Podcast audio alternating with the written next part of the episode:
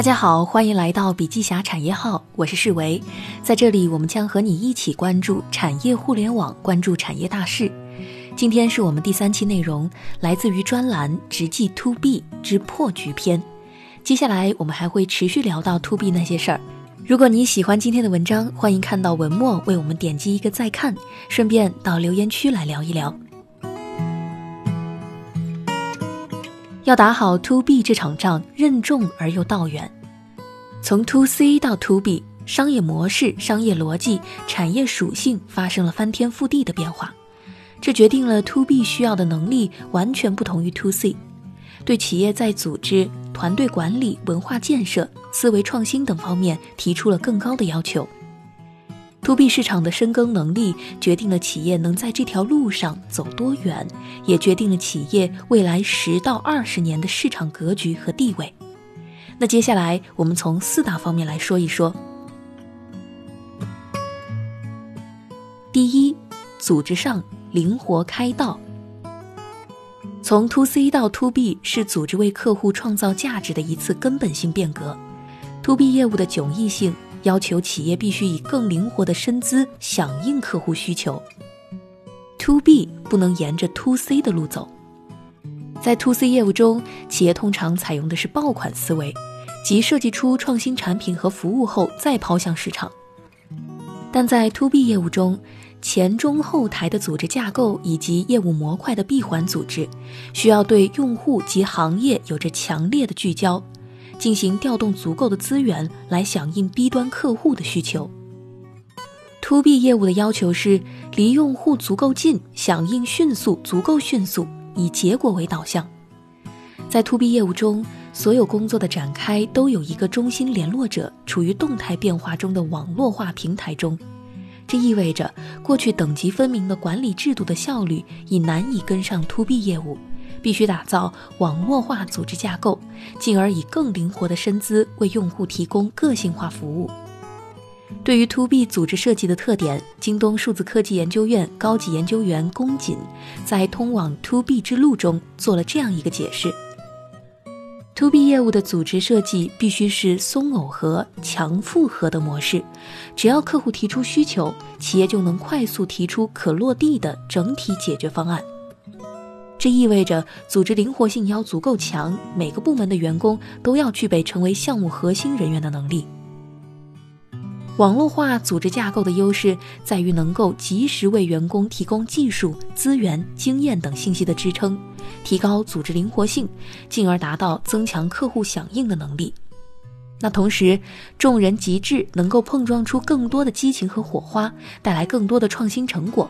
并且员工自身价值也得到了最大的实现。我们知道，互联网巨头腾讯在2018年轰轰烈烈进行了一次组织架构的大调整，在内部组建了两个新的事业群，即 PCG 和 To B 的云与智慧产业事业群，扎根消费互联网，拥抱产业互联网。那在外部，腾讯的合作伙伴的生态也在不断的壮大，形成一个三大族群。一个是 To C 的合作伙伴，包括数以千万计的开发者、创业者和数字内容的创作者；另一个是 To B 的合作伙伴，他们是在一个垂直领域里深耕了多年的老炮，具有非常专业的能力，和腾讯形成了有机互补；还有一个就是腾讯公司的生态伙伴，在过去十年，腾讯已经投资超过七百家公司，打开了新领域。阿里自2015年以来，也多次进行了组织架构调整，从积极拥抱变化到持续创新的变化。2015年12月，阿里创立的中台事业群，让组织结构从树状变为更灵动的大中台、小前台的网状组织结构。这种组织结构一直沿用到了今天。这种组织结构避免了不同业务对应不同基础能力的重复建设，也为创新提供了坚实的基础。二零一七年一月，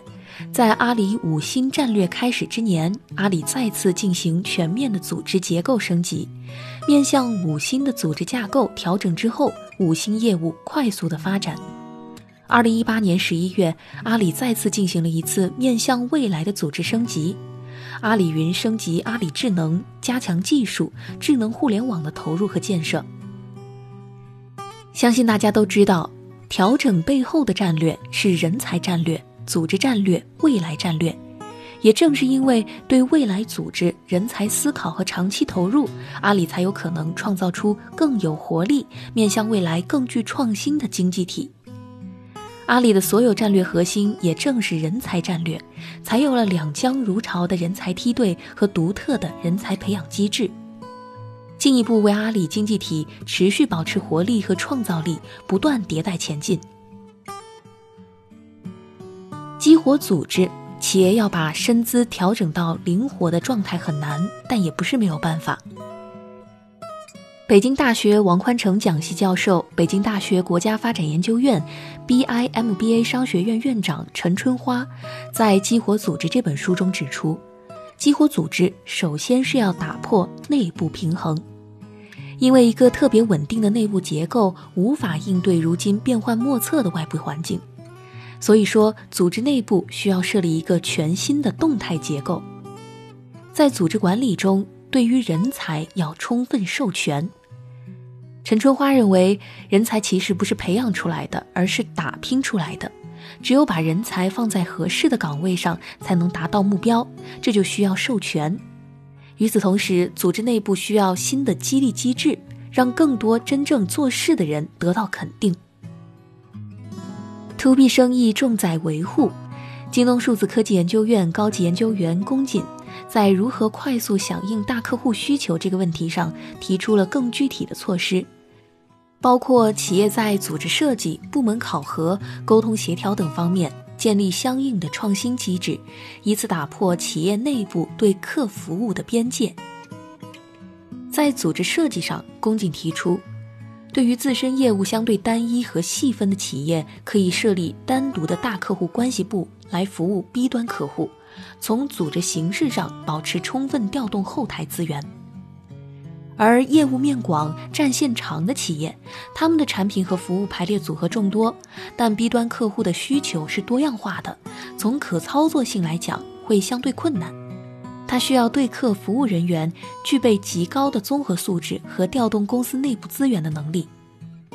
那在目标预算管理上，需要由过往的结果管理迭代到重视过程管理。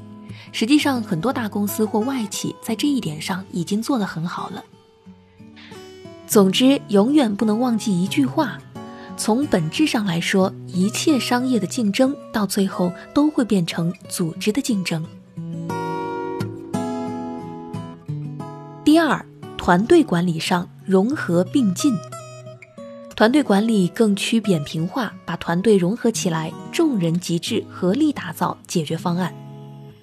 在管理团队上，腾讯汤道生谈到了一些具体的办法：吸纳熟悉 To B 领域的外部人才，建立起一个重新创业的团队，一步一步走入市场。在业务上，不再采用腾讯著名的内部竞争赛马机制，而是把团队融合起来，更清晰的方向下合力打造解决方案。那对于如何引进人才的问题，高瓴资本运营合伙人甘家伟在直销 ABC 演讲中谈到，引进人才要自上而下，不要半中央的引进。只有从上引入人才，整个方法论才适合于整个公司。企业从外部引进人才时，需要注意两个问题：一个是有经验与见过好体系，还有一个是见过好体系且能统筹，而不是照搬。甘家伟认为，需要到适合你这个行业产业有口碑的公司找那个人，大概率是他见过好体系，知道怎么立正、少息、怎么悟道。比如腾讯的产品、百度的技术、美团的地推。很多空降高管出现问题，其实是出现在见过好体系，但没有那么统筹，只能照搬。照搬之后导致水土不服。真正见过好体系的人，知其然，知其所以然，其实也不会有水土不服这个问题。除了要吸纳外部人才外，在内部管理团队上也将被提出新的要求。团队能力增长上，如前所述。B 端组织链条长，决策周期长，影响决策的人多。所以冲动消费肯定不是 B 端用户的特点。那 B 端用户看重的是利益和价值。To B 或 To G 的产品或服务，通常是为客户标准化开发或者定制。除了产品功能本身，实施定制开发、升级和维护是收费的主要来源。这对销售和运营人员提到了极高的要求。实际上，最早 To B 行业里是没有运营这个岗位的，更多的是销售岗。但是，随着产业互联网格局的逐渐成熟，随着更多 To B 业务被互联网的改变和赋能，To C 的运营手段逐渐被运用到了 To B 业务中，以便更高效的获客和服务。那两者有什么不同吗？两者虽然都是运营，不过在工作内容、方法及思维逻辑上差异化还是很大的。To C 运营面向个人，To B 运营则是面向企业。前者的任务是赢得用户个人喜好和认可，进而实现增长；那后者则是帮助面向企业的产品或服务建立并维护用户关系的一切手段，需要真正解决企业内部的具体问题，用户得到增长，自身产品才能够增长。这就要求运营和销售人员必须由过去对产品定价特点和优势层面，迭代到对产品所在的行业现状、产品设计的基础知识、客户业务和所在行业的深刻理解上。同时，to B 业务的人才更需要具备以不变应万变的能力。To B 业务变化莫测，行业千差万变，需要员工不甘于平庸，敢于自我进化。不断创新，不断突破自身能力的边界和短板，跳出思维固化的怪圈。运营流程上建立流程化的运营标准，这意味着工作内容和合作路程以及成功的项目运作经验都需要被固定下来。团队工作的展开不能受到单个人员的离开而产生影响。第三，文化建设上创新前进。鼓励员工大胆创新试错，营造全员创新氛围。创新和狼性文化，在文化建设上，宫颈提出鼓励创新和狼性，营造全员创新的氛围，鼓励员工大胆的试错，加快创新。这就需要在创新的道路上对失败足够包容，包括失败团队的退出机制、人员安排等，解除创新人员的后顾之忧，让创新成为常态化。在狼性文化的背后，是有让员工保持狼性的制度保障。宫颈曾以阿里为例，阿里的 CRM 系统中只会给每个业务人员保留一百家客户信息，新增客户必须挤掉老客户，数据进入公海。每天每人联系三十个有效客户，其中必须要有百分之四十的新客户。CRM 中给自己保留的一百个客户中，必须有百分之二十为优质客户。倒逼销售人员增加客户总量，不断的筛选最优质客户。所以，狼性文化不是一句口号，而是通过一套制度不断磨练出来的。同时，文化上的调整必须向平等化倾斜，赋予文化新的内容。比如，在原有的组织中，开会只有领导发言，那么如今是否能让一线业务人员也发表意见，听听他们的看法？相信唯有敢于让不同的声音进来，敢于不断的变革，才能让企业获得成长和改变的能力，也才能带来更多的增长空间和想象空间。自驱动变革化，在《激活组织》这本书中，陈春花提到，自驱动变革化很多时候都是需要肯定自己的成功，但今天也有一个很重要的要求是批评自己的成功，不断的更新。比如华为，它的自驱动文化特征尤为显著。华为不讲历史，只讲未来，这意味着需要不断的自我批评，断舍离过往的成功和时刻保持危机感，以变应万变，不断挑战新事物。第四，思维上先行尝新。To B 慢热，我们要有长期爬坡的心理预期。相较于 To C、To B 业务更加复杂而漫长，而且很多行业都遭遇到了增长瓶颈。这种增长瓶颈很难用新资源要素或者开发新市场的方式来突破增长边界，这要求我们务必要做好长期爬坡的心理准备。To B 业务的行业特点迥异，细分领域众多，每个细分领域的市场又都很庞大。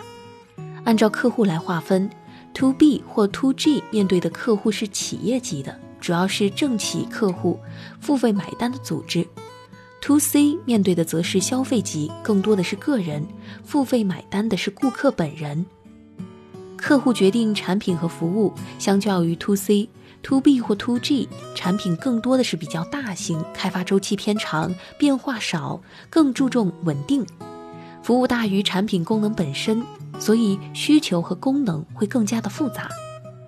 因此要 To B 思维先行。对于 To C 与 To B 之间的商业模式的逻辑上的改变，要有清醒的认识，对它的复杂性、长期性有心理预期，有足够的耐心，沉下心来做足够重的事，借助数字科技对不同行业的决策模式、业务流程、产品服务、用户体验、盈利模式、工作资源等进行深度的创新和优化。陈春花还提出了企业本身要有一个思维逻辑，这个逻辑就是你需要增长，要想尽一切办法来做增长，用增长来应对变化。具有增长思维的企业，比如亚马逊、阿里巴巴、腾讯，他们一直在不断尝试突破，不断的去做一些新的东西。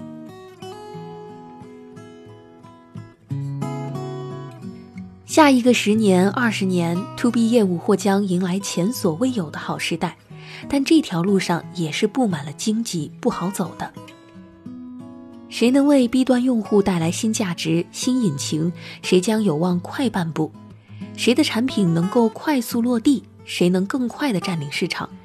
谁在产业生态上做得更好，谁将有望胜出。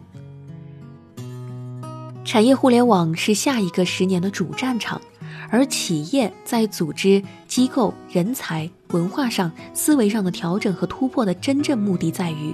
通过这种内生式的自我净化，来为这一切的到来铺好路、扎好根。那好了，以上就是今天的所有内容，感谢您的收听。每周三、周六晚上七点，我们不见不散。